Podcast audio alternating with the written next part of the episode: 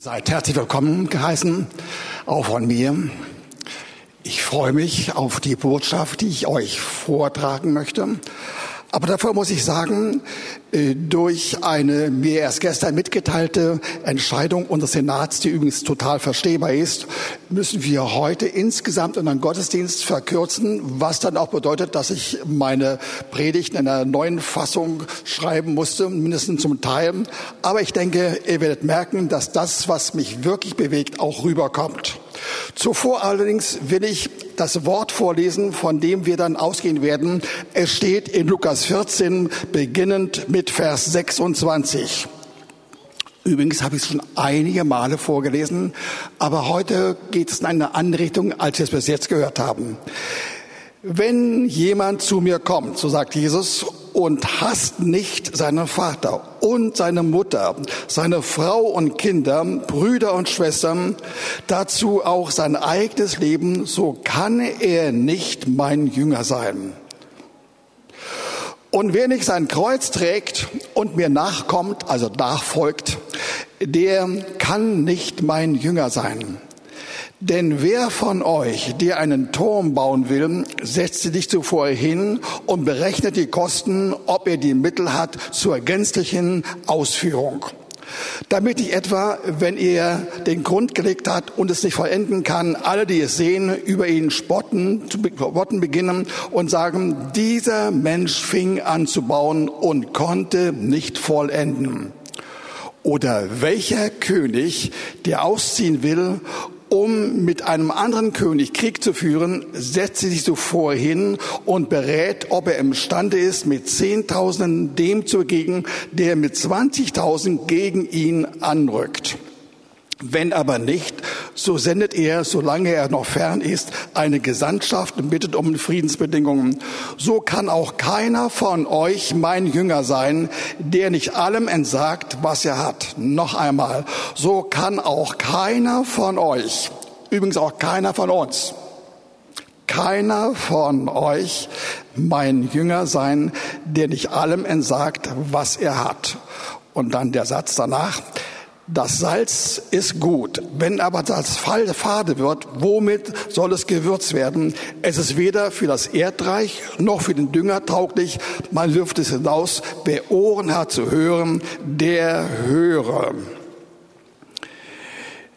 Ich fange heute mit der Botschaft des Herrn damit an, dass ich den letzten Satz aufgreife. Der ist der entscheidende, der ist der wichtigste. Die Rede ist vom Heiligen Geist in der Gestalt von Salz. Und was er sagt, in allen Fragen und Problemen und Lösungsvorstellungen, die wir haben könnten, in jeder Alltagssituation, das ist das Wichtigste und Entscheidende, was uns Gott durch ihn und durch den Heiligen Geist sagen will. Und das ist die Antwort und die Determinante, um in allen möglichen Fragen durchzukommen. Wenn wir diese Hilfe nicht berücksichtigen, machen wir alles verkehrt.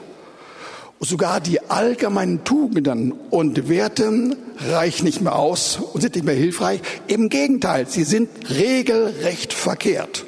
Zum Beispiel, wenn es um die Familie geht und wir sagen, sie hat Vorrang, was man überall sagt und was in Gefahr auch wir sind zu sagen, der bestreitet das sich, dann bestreiten wir das durch Jesus. Wir erleben, dass er eine ganz andere Sicht hat. Und der Heilige Geist sagt uns, was für uns richtig ist.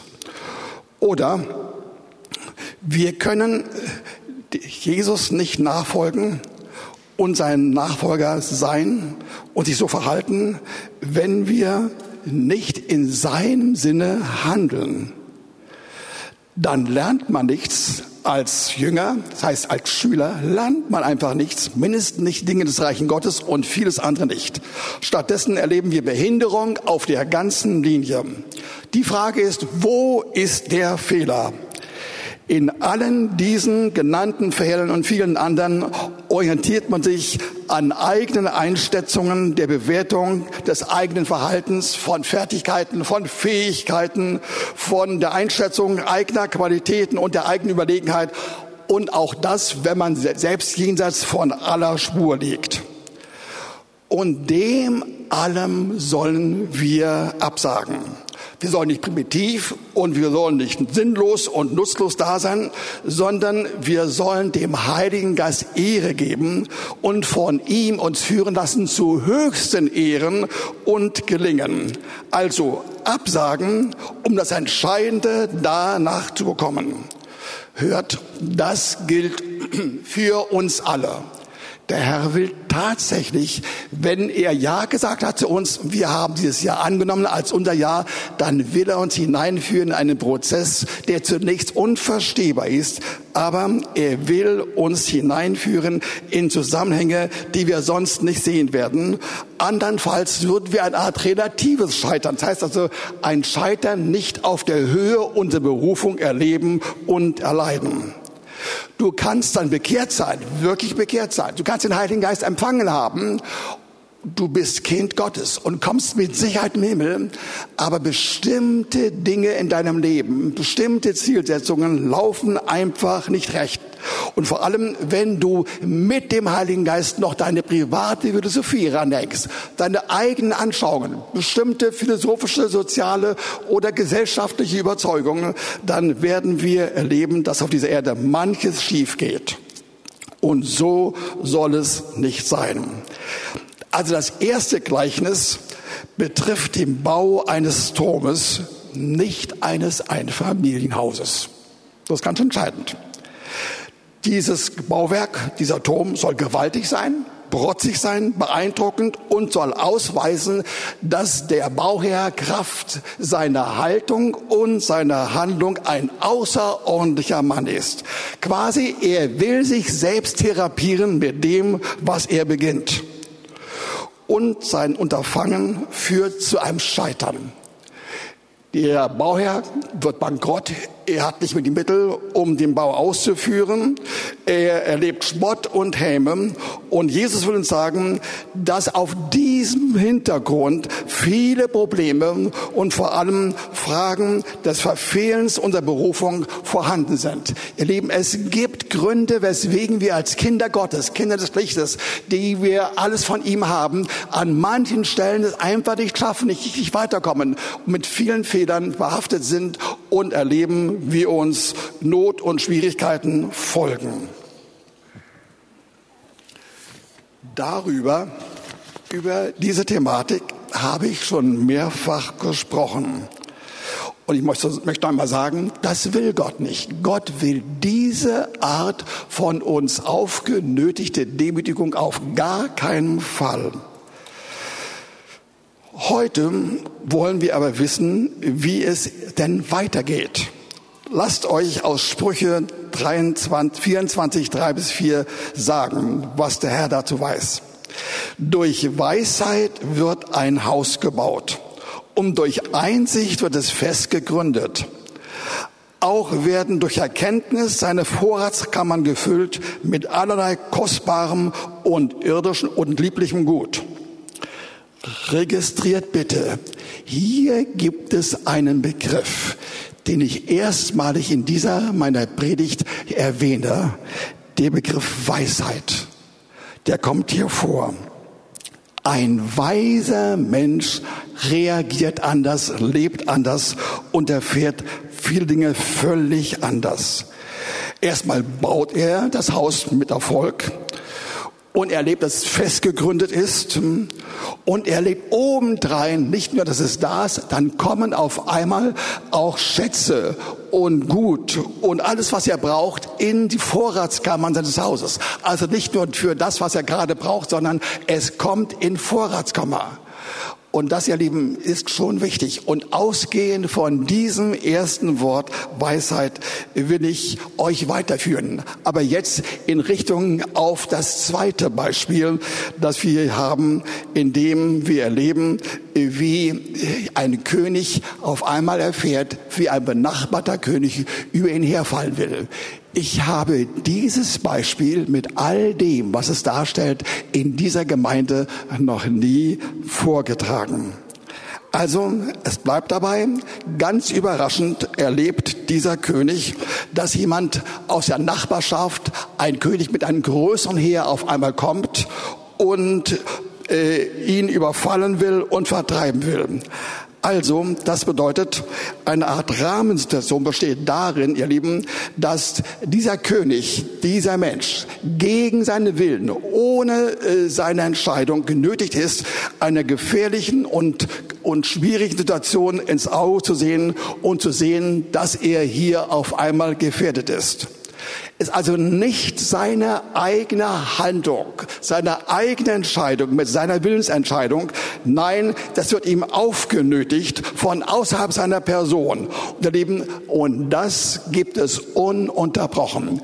Der Herr sagt uns nur an diesem einen deutlichen, eklatanten Beispiel, dass wir ununterbrochen in unserem Leben umgeben sind von Menschen, die andere Anschauungen, andere Gedanken, andere Ziele, andere Wünsche haben und die stimmen nicht überein mit dem, was wir wollen. Und so gibt es Konflikte. Und ehe wir uns versehen, sind wir mittendrin in Schwierigkeiten, in vielfältigen Situationen, die wir nicht gewollt haben, die unser Leben erschweren und belasten.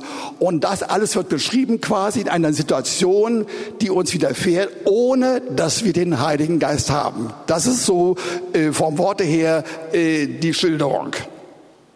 Übrigens, das können vielfältige Probleme sein. Kleinere Schwierigkeiten, mittlere Probleme, große uns auferlegte Nöte und dann schließlich sogar existenzielle Fragen, die uns an den Rand treiben oder in die Krise bringen oder an denen wir scheitern können. Wir alle werden und können erleben, dass es geschieht.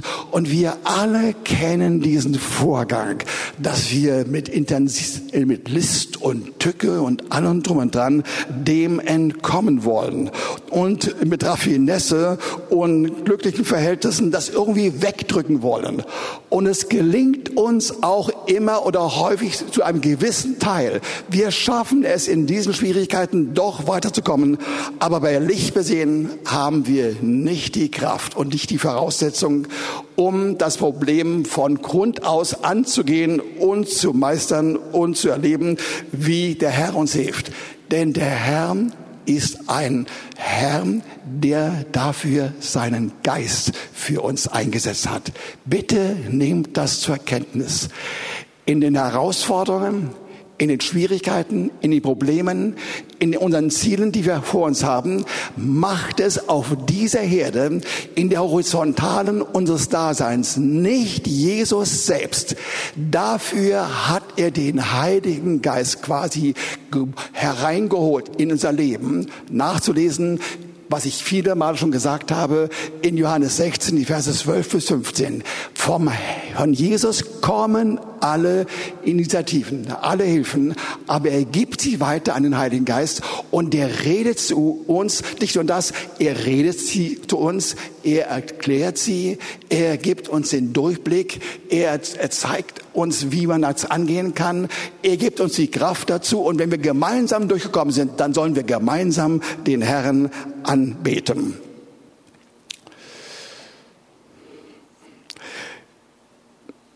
In diesem Fall, von dem wir ausgegangen sind aufgrund des Wortlautes, ist es offenbar so, dass Jesus eine Art weltliche Deutung für dieses Gleichnis zunächst einmal gibt.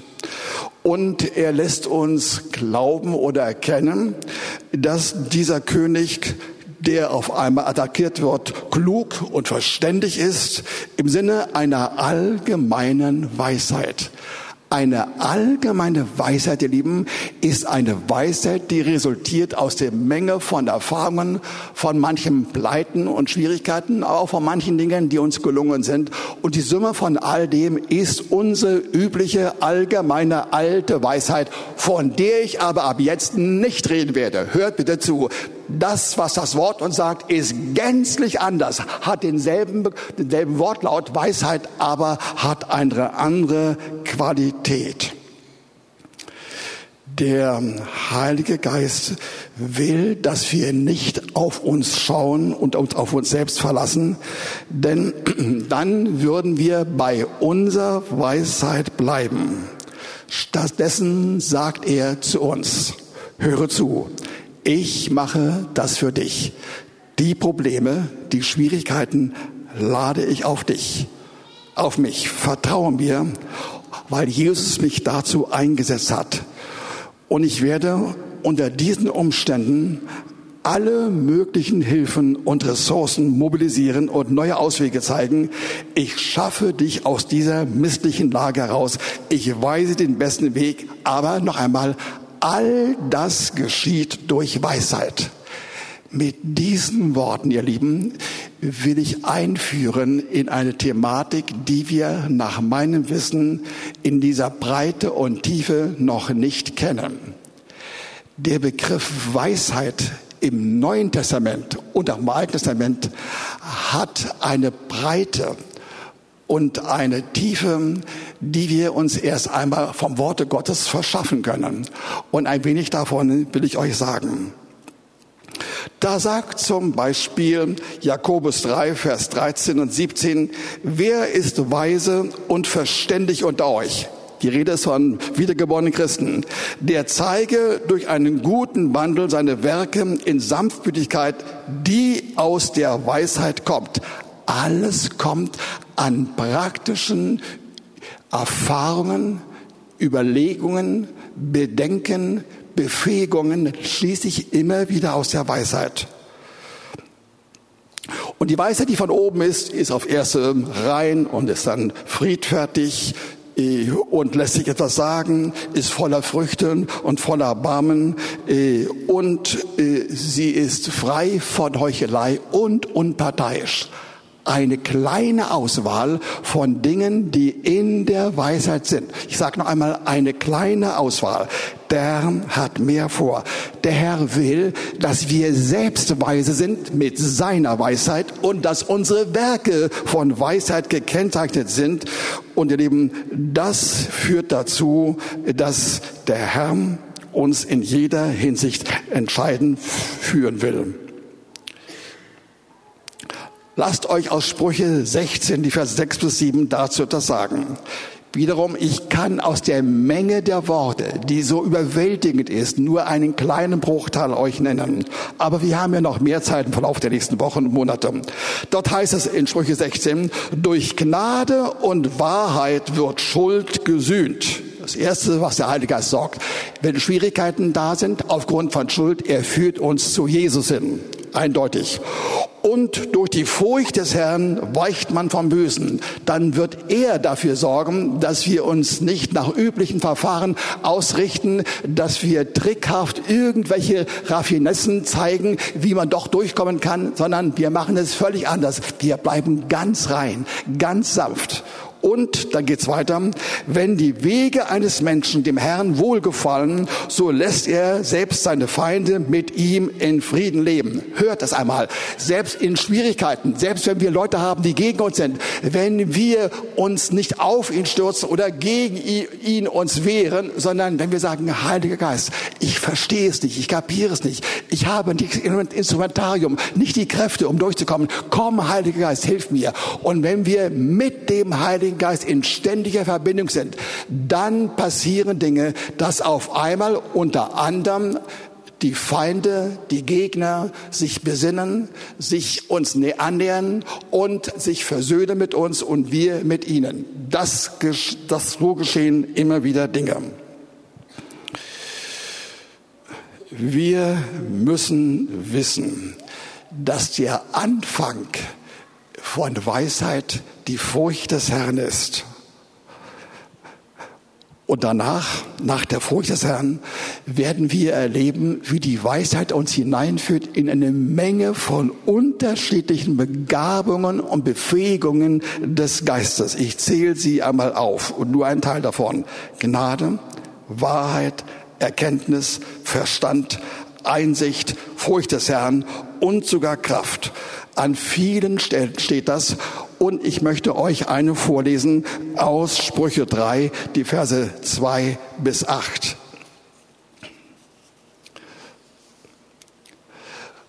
Dort wird in den Versen davor, ist davon die Rede, äh, dass äh, die Gebote und die Worte der, der Weisheit ausgeführt werden. Und da heißt es weiter, denn sie werden dir Verlängerung der Tage und Jahre des Lebens und viel Frieden bringen.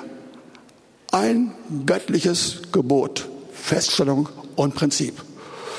Du stirbst du irgendwann einmal, sondern dann, wenn du lebenssatt geworden bist durch Weisheit und der Herr dich unterstützt hat und bei dir war und du über die Jahre, Monate und Jahre und Jahrzehnte gut gelebt hattest. Mit Frieden heißt es dort.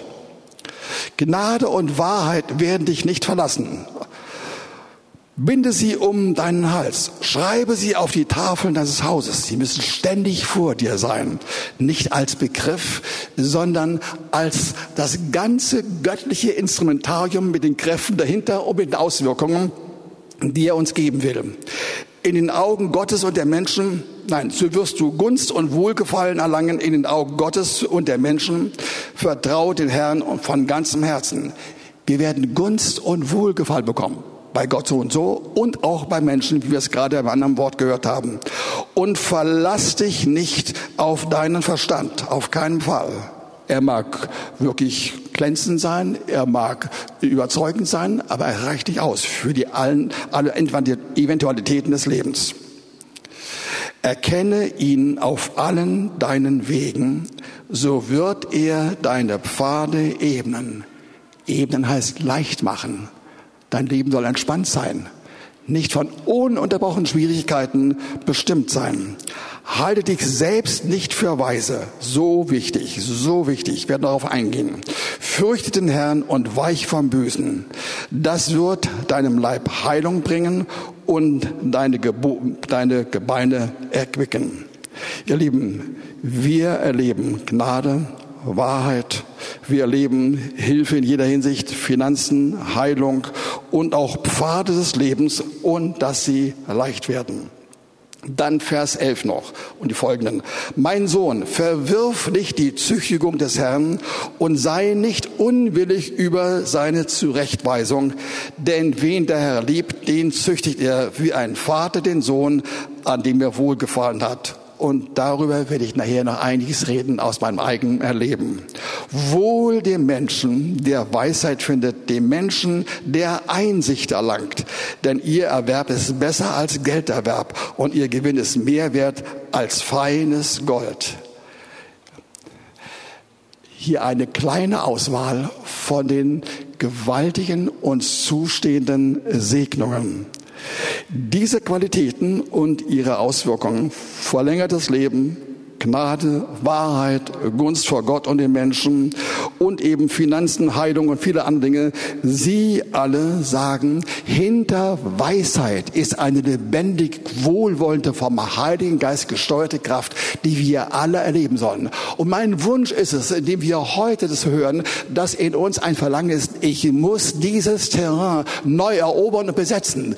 Offenbar habe ich es noch nicht erfahren und ich will das und ich brauche das. Und wenn wir so vorgehen, dann werden wir erleben, wie der Herr sagt, achte darauf, dass du nicht selbst in deinen eigenen Augen weise bist. Sieh dich nicht als überlegen, als begabt, als weise an, der über anderen steht. Mach das nicht. Und wir werden auch erleben, dass dann, wenn wir uns ganz und gar nicht auf seine Gedanken einlassen, er uns dann dosiert, erzieht oder auch züchtigt, aber wirklich mit Liebe und nur zum Guten und nie, nie zum Verderben. Und wie bereits gesagt, ich werde danach hier einiges dazu noch sagen. Aber eine Frage nun, was geschieht, wenn wir es mit einem hartnäckigen Feind zu tun haben, ohne Gnade und Erbarmen und wir werden alle solche Fälle kennen. Vielleicht nicht sehr viele, aber immer wieder einmal einen. Vielleicht gerade auch jetzt, wo wir erleben, äh, dass wir einfach nicht weiterkommen, dass unser Latein ans Ende gekommen ist.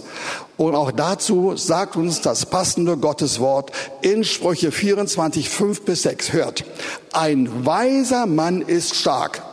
Meine Erklärung, er ist stark, weil er weise ist. Die Starken sind immer die Weisen. Die Starken, diejenigen, die Durchblick haben, die Verständnis haben, die einen veränderten Charakter haben, die die Zukunft kennen, das sind diejenigen, äh, die weise sind. Okay. Und ein verständiger Mensch nimmt zu in seiner Kraft. Auch das trifft zu. Hör zu, wenn wir bei der Weisheit anfangen, bleiben wir nicht bei dem stehen, wo wir angefangen haben. Weisheit ist progredient. Sie hat es an sich, dass sie uns ständig fördert und Weisheit mehrt, dass wir sie verstehen können. Und durch weise Führung gewinnst du die Schlacht und durch viele Ratgeber den Sieg.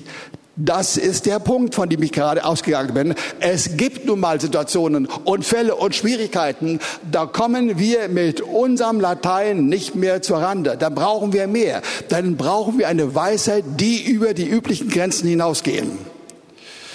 Ihr Lieben, der Mensch der Weisheit gewinnt die Schlacht, egal wie die Verhältnisse sind. Das möchte ich gerade denjenigen sagen, die zurzeit in schwierigen, auswegslosen Situationen sind. Der Herr will dir sagen, ich habe alles vorbereitet für dich, ja. Meine Weisheit steht bereit aber sie ist weitgehend arbeitslos. Bitte zieh sie hinein in dein Leben, lass sie gelten und du wirst dich wundern, was geschehen wann.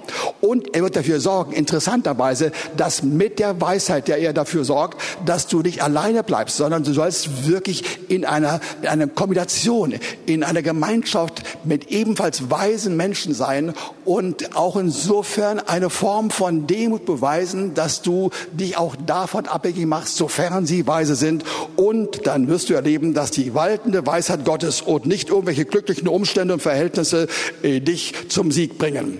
Wie sieht das nun aus? Lass mich an einem gewaltigen, drastischen Beispiel in kurzen Worten euch verdeutlichen, wie das aussieht. Ich lese dazu Worte aus Jesaja 35, die Verse 36, Verse 1 und 2 und 4 bis 8. Und es geschah im 14. Jahr des Königs Hiskia, da zog Sanherib, der König von Assyrien, gegen alle festen Städte Judas herauf und nahm sie ein. Also alle Städte Judas waren bereits in seiner Hand nur nicht Jerusalem. Und der König von Assyrien sandte den Rabschaka, den obersten äh, Feldherrn seines Heeres. Allein schon das Wort Rabschaka, das Abstoßen, nicht Rabschaka, wie kann man nur heißen oder sein. Hm? mit einem großen, mit einer großen Heeresmacht von Lachis nach Jerusalem gegen den König Hiskia. Und der Rabschake stellt sich bei, den, bei der Wasserleitung des oberen Teiches an der Straße des Waldkarfeldes. Eine bestimmte Stelle jenseits, also außerhalb der Mauer von Jerusalem, aber ziemlich erhoben. Und er konnte von dort weit hineinrufen und hineinreden in das Volk. Und er hat sich an das Volk gewarnt, nicht nur an einzelne äh, Mitarbeiter und Ratgeber des Königs. Und Vers 4. Und der Rabschake sprach zu ihnen, sagt doch dem Eskia, dem König von Juda, so spricht der große König, der König von Assyrien, was ist das für eine Stütze, auf die du dich vertraust, auf die du vertraust? Ich erkläre es für leeres Geschwätz. Wenn du sagst, du hättest Rat und Macht zum Krieg, auf wen vertraust du denn, dass du dich gegen mich aufgelehnt hast? Siehe, du vertraust auf jenen geknickten Rohrstab auf Ägypten, der jedem, der sich darauf stützt, in die Hand fährt und durchbohrt. Eigentlich hat er recht. Das sagt das Wort an einigen Stellen, dass mindestens damals Ägypten diese niedrige Qualität hatte, dass diejenigen, die sich ihm anvertrauen, dann in Schwierigkeiten kommen. So ist der Pharao, der König von Ägypten, für alle, die auf ihn vertrauen. Wenn du aber zu mir sagen wolltest, wir vertrauen auf den Herrn, unseren Gott, ist das nicht der, dessen Höhen und Altäre Hiskia beseitigt hatte, indem er zu Juda und Jerusalem sagte, nur von diesem Altar sollt ihr anbeten? Wie raffiniert, wie gemein. Er hat es wirklich gemacht, aber aus ganz anderen Gründen, weil er gemerkt hatte, dass in diesen, auf diesen Höhen und diesen Altären auch heidnische Anteile des Gottesdienstes vorhanden waren. Und dann führt er noch hinzu, lass dich doch jetzt einmal ein mit meinem Herrn, dem König von Assyrien. Ich will dir 2000 2000 Pferde geben, wenn du die Reiter dazu stellen kannst. Mit einem Wort, er sagt, ihr seid so schwach, ihr habt nicht einmal 2000 Leute von Kriegern oder Leuten, die mit einem Pferd umgehen können. Ihr seid dazu nicht imstande. Okay, das war ganz schön deftig. Und nun die Antwort, die wir hören aus Jesaja 37, die Verse 6 bis 8. Oder 5 bis 8. Es haben mittlerweile ähm, Gesandten des Königs Ekia den Propheten aufgesucht. Und der sagt, als nun die Knechte des Königs Hiskia zu Jesaja kamen, da sprach Jesaja zu ihnen, so sollt ihr zu eurem Herrn sprechen. So spricht der Herr, äh, fürchte dich nicht vor den Worten, die du gehört hast, mit denen die Knechte des Königs von Assyrien mich gelästert haben. Er fängt damit an, dass er sagt, alles nur Worte, fürchte dich nicht. Siehe, ich will ihnen einen Geist eingeben, dass er ein Gerücht hören und wieder in sein Land ziehen wird, und ich will ihn in sein Land durch das Schwert füllen. Als nun der Rabschake zurückkehrte, fand er den König von Assyrien im Kampf gegen einen anderen Stamm gegen Libna, denn er hatte gehört, dass er von Lachos abgezogen war. Er musste also das Feld träumen. Zunächst einmal war angekündigt, er wird wiederkommen und das geschah auch. Und wir finden das in Jesaja 37, Vers 5, 5 bis, nein, 37, 35 bis 38, Entschuldigung. Und der Engel des Herrn ging aus nachdem das neue oder das alte Heer in einer vermerkten, verstärkten Größe wieder aufgetreten ist, um Jerusalem zu umzingeln und zu besiegen. Und der Engel des Herrn ging aus und erschlug im Lager der Assyrer 185.000 Mann. Und als man am Morgen früh aufstand, siehe, da waren diese alle tot, lauter Leichen. Da brach Sanherib, der König von Assyrien, auf und zog fort und kehrte heim und blieb in Ninive. Und es geschah, als er im Hause eines Gottes Nisroch anbetete, da schlugen ihm seine Söhne Adramelech und Sareza mit dem Schwert und sie entkamen in das Land Arafat und sein Sohn Esarhardon wurde König an seiner Stadt. Und so ging das zu einem Ende. Chlorreich intensiv. Dieser Hiskia war ein Mann der Weisheit, war ein Mann, der den Herrn kannte, war jemand, der sich auf ihn verlassen hatte und er wurde nicht verlassen, auch wenn dieser Rabschake wirklich raffiniert und böse ist und gemein war und die Fakten vertreten und dann schließlich äh, beiden, dem König und äh, dem Volk, äh, der Lächerlichkeit preisgab. Hört nun zu, wie soll es heute weitergehen? Ich hatte mir die Frage vorgelegt, wie kann ich der Gemeinde berichten, was du, Herr, Gutes an mir getan hast, durch eine Weisheit, die ich anfangs noch nicht als Weisheit erkannt habe, die aber doch eintrat. Ich habe mich mit 14 Jahren bekehrt nachdem meine Mutter dramatisch sich bekehrt hatte, anschließend mein Vater zum Herrn ging und kam und dann auch mein älterer Bruder. Bei mir war es nicht ganz so einfach, wiewohl ich so eingebettet war in einem in einer Form von Jungscharen und dergleichen, aber ich hatte mich gesträubt. Aber eines Tages hatte ich den Eindruck, ich sollte einfach beim Rad in, zu einem Zeltmission fahren in ein Nachbargebiet nach Moabit und ich habe dort den Herrn erlebt, habe ihm mein Leben gegeben und ich sage euch, das war ungeheuerlich schön. Ich werde das nicht vergessen, wie an diesem Abend, mittlerweile war es Nacht, als ich nach Hause fuhr mit meinem Fahrrad. Ich meinte, dass der Himmel, der dunkel war, dass er blau war, denn je zuvor, und dass die Bäume grüner waren, je zuvor. Alles war goldig und alles war gut. Es war fantastisch und es währte nur drei Monate.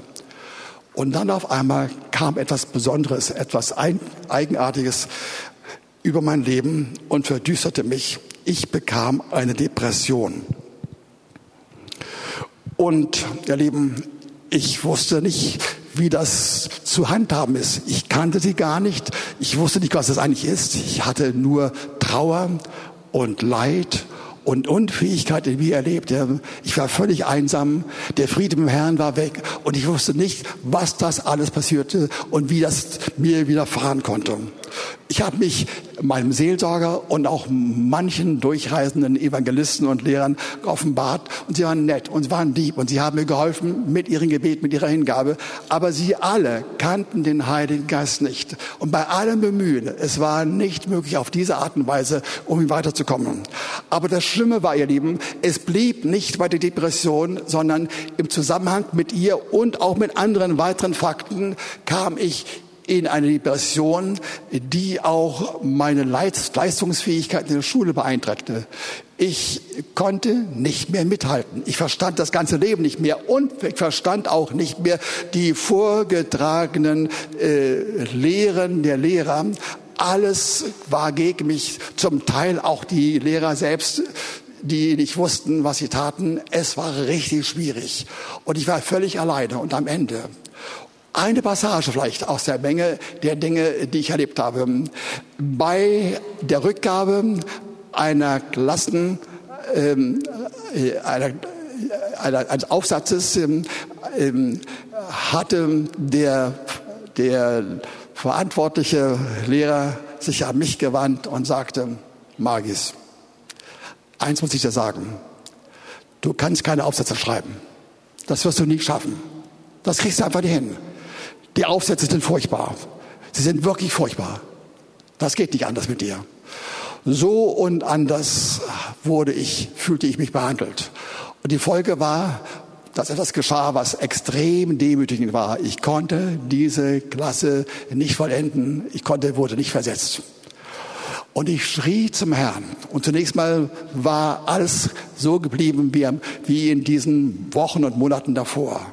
Aber der Herr sprach zu mir, und sagte zu mir, Wolfhard, geh spazieren. Geh spazieren, wenn du alle deine Aufgaben, auch deine Hausaufgaben vollendet hast, ja. Geh spazieren in deiner Umgebung. Wir wohnten damals in der schönen Gegend vor Neubesend, nicht weit äh, von Wildern entfernt. Und ich habe es getan. Ich ging spazieren. Aber nicht nur das, sondern ich habe stundenlang zum Herrn gesprochen. Ich weiß heute nicht mehr genau, was ich im Einzelnen gesagt habe, aber ich weiß genau, dass ich keinen Durchblick hatte, dass ich die Hintergründe nicht kannte, dass ich nichts von dem wusste, was ablief. Aber ich sprach zum Herrn. Tagelang, wochenlang, monatelang, jahrelang, glaubt es mir. Aber ich machte das und erlebte, wie ziemlich schnell es besser wurde. Ich kam nicht durch, durch die Prophetie, Entschuldigung, durch die äh, Depression, das war keine Prophetie, durch die Depression. Ich kam nicht durch, sie währte viele Jahre, aber sie wurde milder. Sie konnte mich nicht mehr so richtig behindern. Äh, sie war nicht mehr der entscheidende Negativfaktor meines Lebens, aber sie war da. Und im Rahmen äh, meines Wohlergehens, im Rahmen der Hilfe des Heiligen Geistes passierten Dinge. Auf einmal konnte ich wieder nachdenken, verstehen und lernen, was in den ersten Wochen in der neuen Klasse noch nicht der Fall war, obwohl alles wiederholt wurde, was ich ja schon wusste. Aber es war nicht der Fall, dass ich es verstehen konnte. Aber auf einmal kam das mehr und mehr und mehr. Und einfach eines wurde besonders deutlich, gerade im Hinblick darauf, dass mir gesagt wurde, du bist ein notorischer Verfehler von Aufsatzschreiben, das wirst du nicht schaffen, kam der neue äh, neue Klassenlehrer zu uns und fing an, neben den üblichen Aufgaben uns dann zu sagen, dass wir als, als Klasse lernen müssen, wie wir gut diskutieren, logisch, klar, angemessen und durchsichtig. Und das taten sie auch. Und dann holte mich zwischendurch dieser Lehrer ran und sagte mir, welche Aussichten, Ansichten hast du? Ich habe es weitergeteilt, mitgeteilt. Und dann habe ich mehrfach mich geäußert. Und nach einigen wenigen Tagen oder ein, zwei Wochen sagte der Lehrer, Magis, ich merke was bei dir, was ich so nicht kenne. Das sind ungewöhnliche Dinge, die ich höre. Und dann kamen die ersten Aufsätze, die für mich ein Schrecken waren. Und die Aufsätze waren recht gut. Erstmal gut. Und dann wurden sie eins. Und dann wurden sie so gut, dass der Klassenlehrer nicht anders konnte, als meinen Aufsatz in die Belegschaft äh, seiner Lehrer rüberzureichen, damit sie sehen, wie man Aufsätze schreiben kann und welchen Durchblick hat. Und dann kamen diese zu mir und sagten mir, ihre Aufsätze sind einzigartig. Sie haben sich gewundert und haben mir gratuliert und haben mich gefragt, wie ist das nur denkbar und wie möglich? Ja? Und dann ging es besser und besser. Ein anderer Lehrer sagte zu mir, sagte mir, hör mal zu, Magis, du bist der beste und der liebste äh, Schüler in der ganzen Schule. Und es war eine große, bekannte Schule, das Schiller-Gymnasium. Und so habe ich gemerkt, auf einmal ging es weiter. Und danach ging es auch weiter im Studium. Es ging ruckzuck. In der kürzestmöglichen Zeit habe ich das Studium absolviert. Und ich habe sogar in der Zeit des Studiums eine Doktorarbeit beschrieben. Und zwar nicht irgendwo eine leichte, sondern mit, äh, mit bestimmten Themen, die schwierig waren im, im Sinne äh, von komplizierten Aktionen, die ich machen musste im Labor. All das geschah. Ehe ich mich versah, war ich wirklich wieder oben drauf. Und dann kam der Herr mit seinem Heiligen Geist und hat uns weitergeführt, mich weitergeführt. Und das ging großartig. Und im Laufe der Jahre habe ich erlebt, nachdem ich viele Bücher geschrieben habe, viele Einsichten bekommen habe über Hintergründe, vor allem im Bereich von Seelsorge und Psychotherapie, dann geschah das, was einige von euch kennen. Vor viereinhalb Jahren bekam ich das, was man so landläufig einen Schlaganfall nennt. In Wirklichkeit war es eine Thrombose eines bestimmten Gefäßes, eines, einer Arterie, Arteria carotis interna, links, die verstopft war. Und die hat dafür gesorgt, dass alle Fähigkeiten des unwillkürlichen automatischen Reagierens und Bedenkens auf einmal weg waren. Ich konnte nur noch hell, wach und bewusst einzelne übergeordnete Dinge zusammenfinden, aber nicht im Alltag mich orientieren. Und hört zu, das hatte eine eigenartige Bewandtnis gehabt. Ich merkte, wie ich auf einmal erlebte, wie ich Einblicke bekam, die ich nie hatte.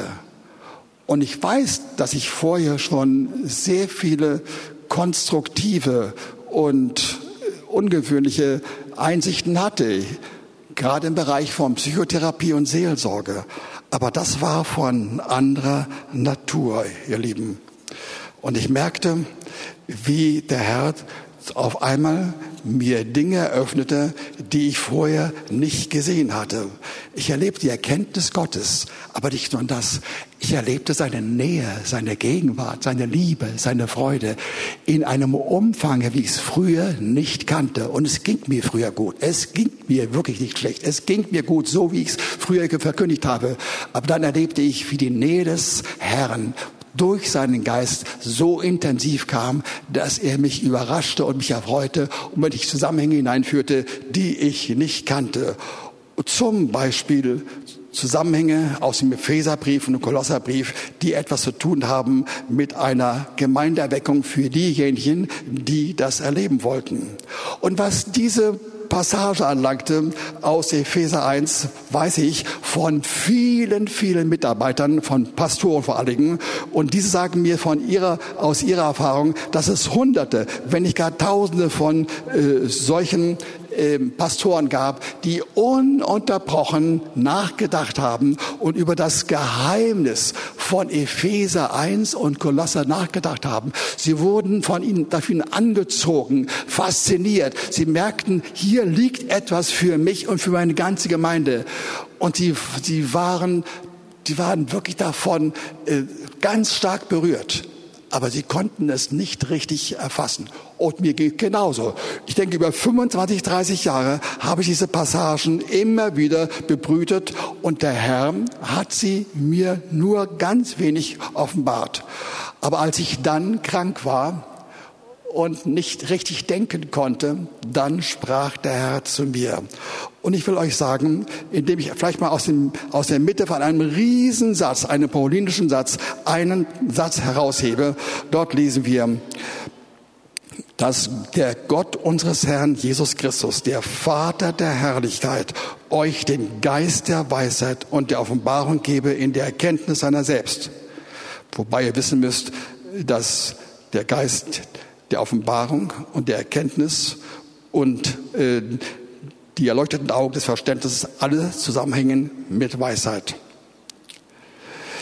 erleuchtete Augen eures Verständnisses, damit ihr wisst, was eure, was die Hoffnung seiner Berufung oder seine Berufung für uns ist und was der Reichtum der Herrlichkeit seines Erbes in den Heiligen ist, was auch die überwältigende Größe seiner Kraftwirkung an uns ist, die wir glauben, gemäß der Wirksamkeit der Macht seiner Stärke.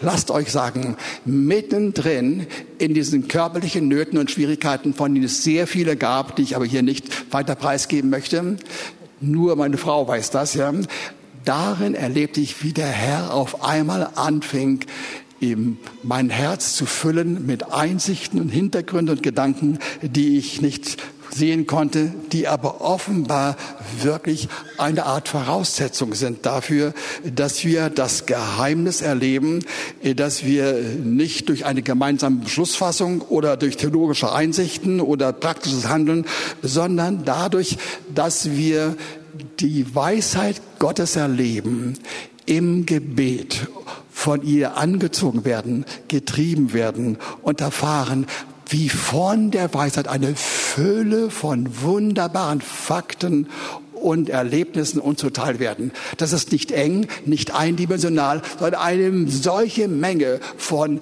intensiven Erfahrungen, wie ich es früher nicht erlebt habe. Und ich wollte euch sagen, eigentlich will ich nur für euch das ausbreiten, um euch zu sagen, es gibt für unsere Gemeinde eine ganz reale, sehr konkrete Möglichkeit, die Hoffnung, dass wir heraustreten können aus einem relativen Stillstand, den wir doch erleben, trotz aller Bemühungen. Und es gibt so viele hingegebene Mitarbeiter in der Gemeinde, die sich wirklich abmühen, dass wir weiterkommen.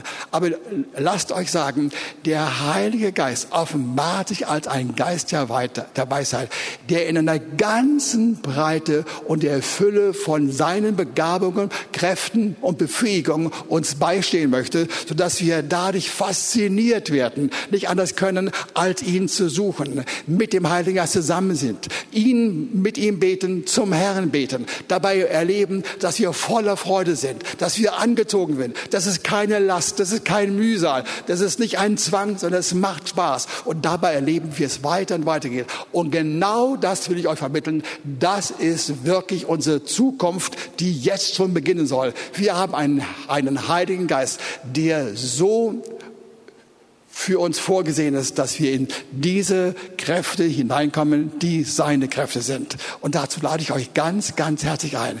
Der Herr will uns erleben lassen, dass wir angezogen werden von, äh, von der Sehnsucht gepackt werden, diesen Heiligen Geist zu erleben, vor allem in der Gestalt von Weisheit mit den vielfältigen Auswirkungen, die unser Leben dann bereichern sollen. Wir wollen beten. Herr, ich danke dir dass du mit deinem Reservoir, mit deinem Instrumentarium an wunderbaren Einfällen und Befähigungen bereitsteht, um unsere Gemeinde, diese Gemeinde und viele andere zu erwecken zu einer solchen Fülle, so viel Leben, zu so viel Freiheit, dass wir uns verwundern können und dass das einhergeht mit deinen Zeichen, mit Offenbarungen, mit Wundern, mit Heilungen und vielem anderen mehr. Wir preisen dich dafür, dass all das für uns zur Verfügung steht. Und ich danke dir, Herr, dass du diese Botschaft in das Herz eines jeden, der zugehört hat, hineinsenken willst ist und ihm sagen will, es ist neue Zukunft für dich da. Es geht nicht weiter im alten Stil. Ich bin bei dir und ich werde dafür sorgen, dass dein Leben Fasson und Fahrt erfährt und dass du wirklich meine Segnung voll und ganz erlebst im Zusammenhang mit vielen anderen in deiner Umgebung. Das ist mein Wille. Amen.